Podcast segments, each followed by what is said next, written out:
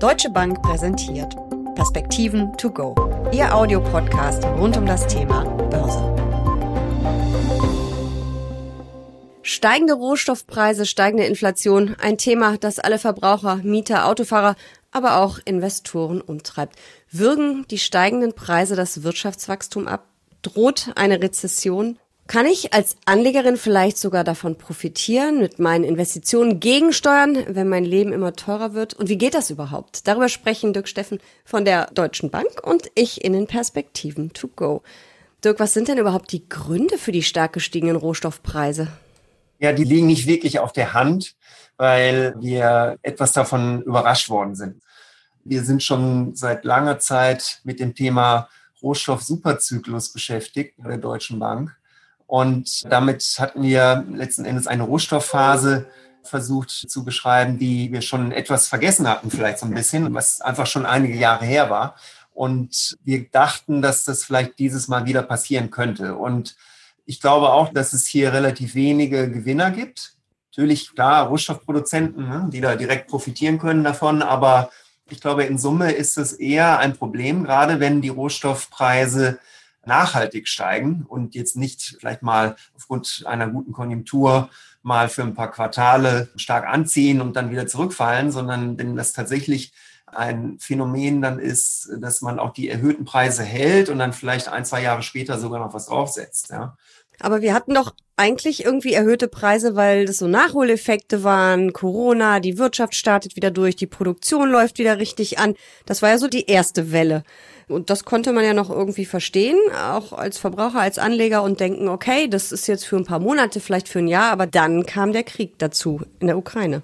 Von daher ist es, wenn die Konjunktur anzieht, in diesem Fall quasi nach dem Covid-Schock, dann ist es auch völlig normal, hier steigende Rohstoffpreise zu sehen. Und das ist dann auch am Aktienmarkt gern gesehen. Ja, also man hat halt einfach ein schönes Signal dafür, dass hier einfach alles jetzt besser läuft und auch die Unternehmensgewinne steigen können. Das ist ja weitestgehend auch eingetreten. Und dann kamen wir in die Phase rein, wo wir gesehen haben, während der Covid-Krise wurden letzten Endes Produktionsprozesse gestört und wir haben dann Lieferkettenprobleme bekommen und das war irgendwann dann wahrscheinlich ein bisschen zu viel. Also die Nachfrage war schon da, aber das Angebot konnte nicht dementsprechend nachziehen. Und das war dann quasi die nächste Phase, wo es schon so ein bisschen diffiziler wurde. Und dann natürlich ist im Februar das geopolitische Großrisiko eingetreten, was dann quasi auf diese angespannte Angebotssituation dann nochmals extrem negativ gewirkt hat. Natürlich sage ich jetzt gerne dazu, das ist wahrscheinlich mit das kleinste Problem, was wir da jetzt zu beklagen haben, aufgrund der menschlichen Tragödie, die sich da immer noch abspielt. Aber wir reden ja nicht nur von Öl und Gas, was uns ja als Verbrauchern immer am nächsten ist, die nächste Nebenkostenabrechnung, die Fahrt zur Tankstelle. Wir reden ja von ganz vielen Rohstoffen, die die Industrie wirklich dringend braucht, richtig? Ja, genau. Also ich meine, die Energie ist natürlich super wichtig und das war natürlich das beherrschende Thema seit mindestens August. Also im August hatten wir bereits etwas publiziert, das hieß Winter's Coming, also der nächste Winter kommt. Da hat man eine ganz andere anders geartete Problematik auf den europäischen Energiemärkten, wenn du dich erinnerst. Also das war ja auch kein leichtes Jahr. Wir hatten, glaube ich, im Oktober, als die Inflationszahlen kamen, war, glaube ich, ein Anstieg von 19 Prozent so für Öl und Gas oder alles, was mit Heizen zu tun hat. Da erinnere ich mich noch dran und habe gedacht, oh Backe, das wird keine schöne Nebenkostenabrechnung. Und jetzt sieht's ja nochmal ganz anders aus, richtig? Richtig. Von daher brauchen wir natürlich eine stabile Energieversorgung zu nicht allzu hohen Preisen in der europäischen Industrie. Und das war schon letztes Jahr eigentlich nicht mehr gegeben. Und die Situation hat sich jetzt nochmal dramatisch verschlechtert, weil jetzt geht es ja dann auch, gerade auch in Deutschland, um das Risiko, wenn hier Gas tatsächlich verknappt wird.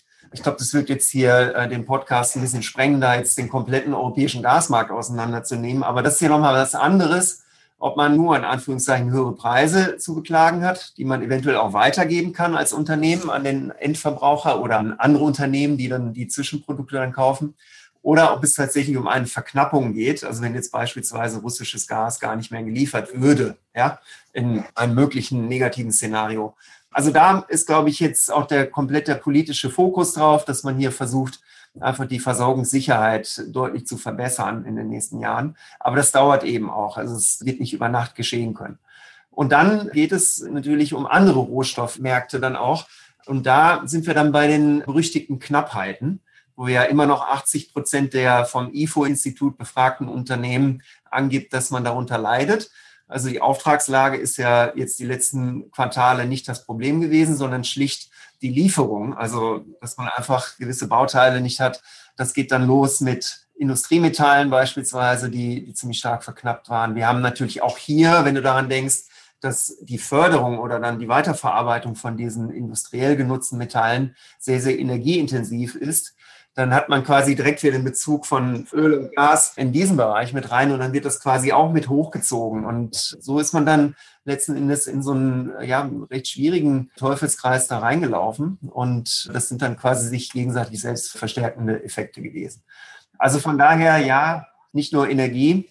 Und wenn man sich beispielsweise jetzt so Eisenerzpreise anschaut, die sind dieses Jahr in Euro fast 50 Prozent angestiegen. Und das war ja auch die letzten Jahre nicht immer so, weil ja China relativ schwach gewachsen war. Und hier sieht man jetzt eine ziemlich direkte politische Konsequenz auf, dadurch, dass man in China versucht, das Wachstum wieder anzuschieben über Infrastrukturprojekte, dadurch, dass man auch wieder quasi die nicht spekulativen Bereiche des Immobilienmarktes wieder anschieben will. Und über die Stahlproduktion, Nachfrage läuft dann auf einmal auch so ein Markt wie Eisenerz wieder extrem gut ganz anders gelagerte Wirkungskette letzten Endes, aber das gehört natürlich bei Rohstoffen dann auch mit dazu.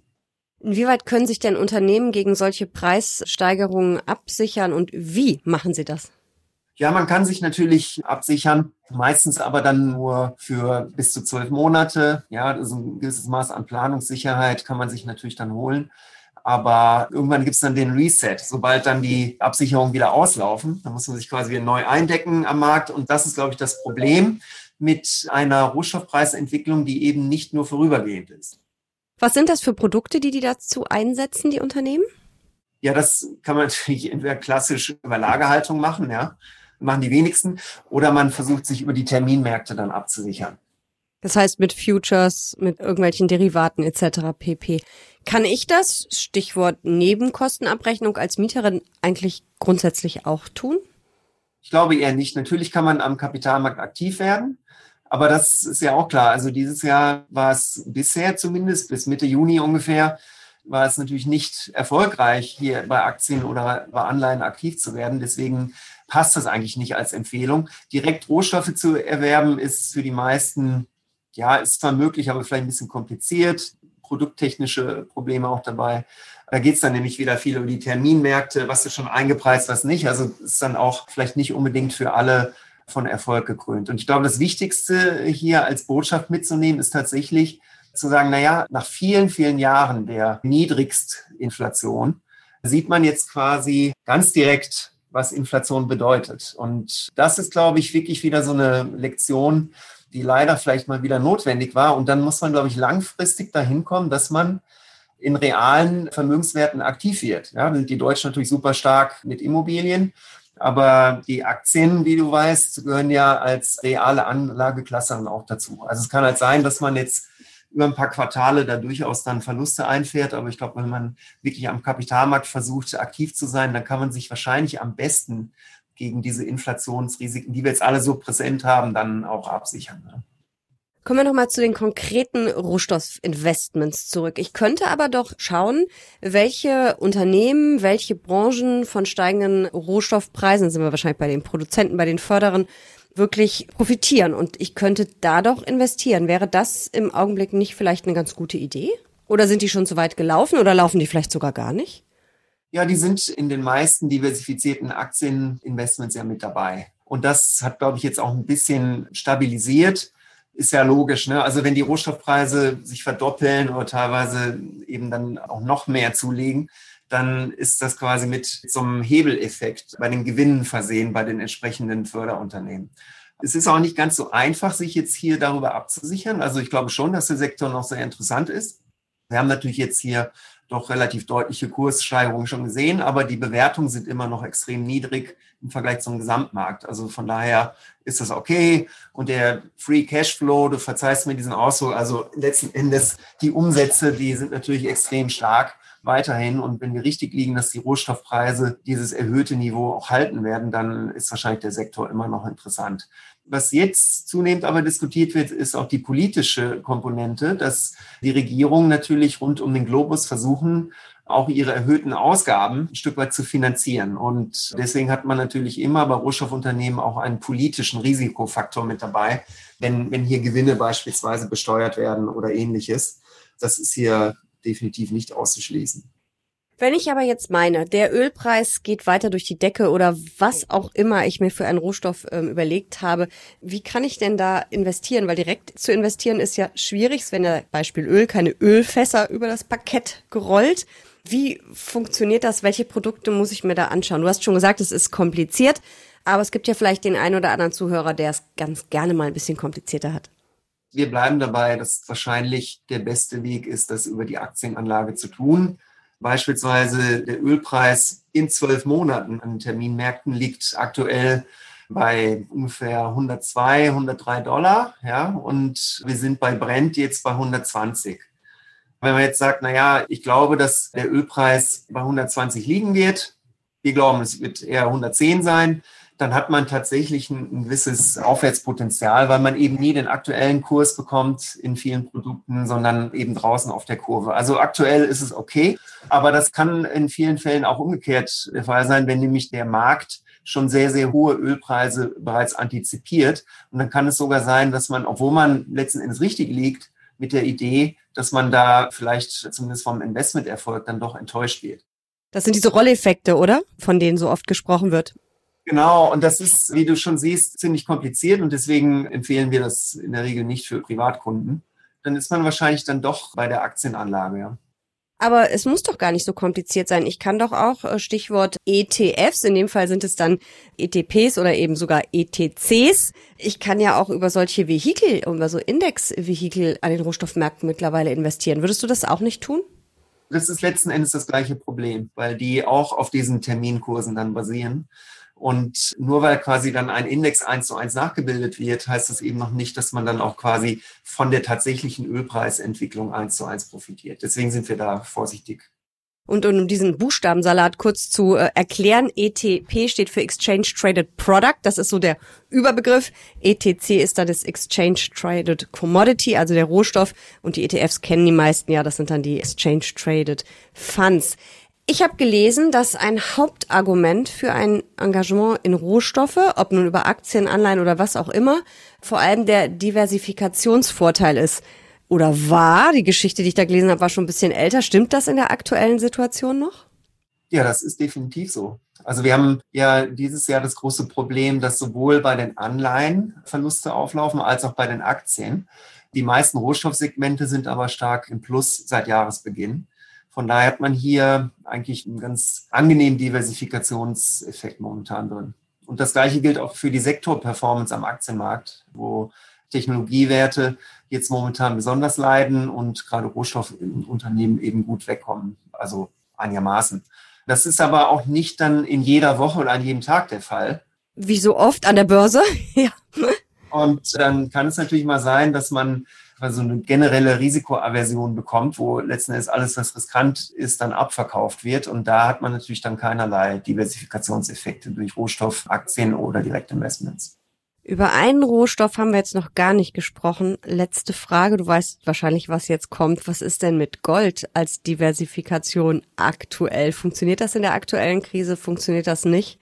Ich gucke mir das hier gerade live nochmal an, ja, also auf meinem Bildschirm und tatsächlich genau aus US-Dollar-Investor-Sicht liegt man ungefähr bei null Performance dieses Jahr, was ja enttäuschend ist, dadurch, dass wir dieses riesige Inflationsproblem bekommen haben. Aber viel besser als Aktien und Anleihen, das muss man auch sagen.